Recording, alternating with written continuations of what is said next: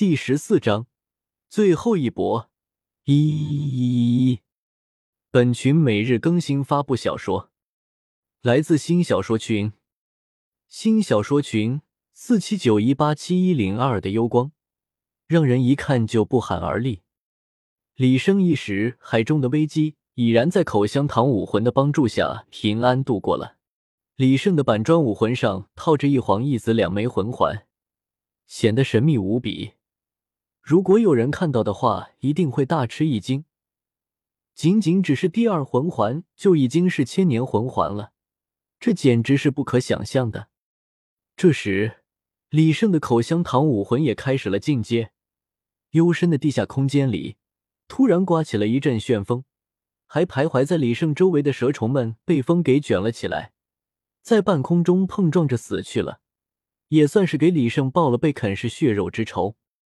李胜成功吸收了第二魂环之后，身体中肿胀的魂力也慢慢的消退了，融入了李胜的肉体之中，默默的强化着肉身。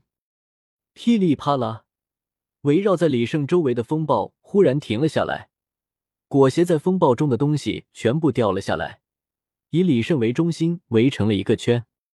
李胜睁开了眼睛，发现自己的身体上的伤势基本上都愈合了。只是浑身冰凉，面色白的吓人。他知道自己赌赢了，成功的活了下来。至于缺失的血液、骨骼和内脏，李胜已经有了办法。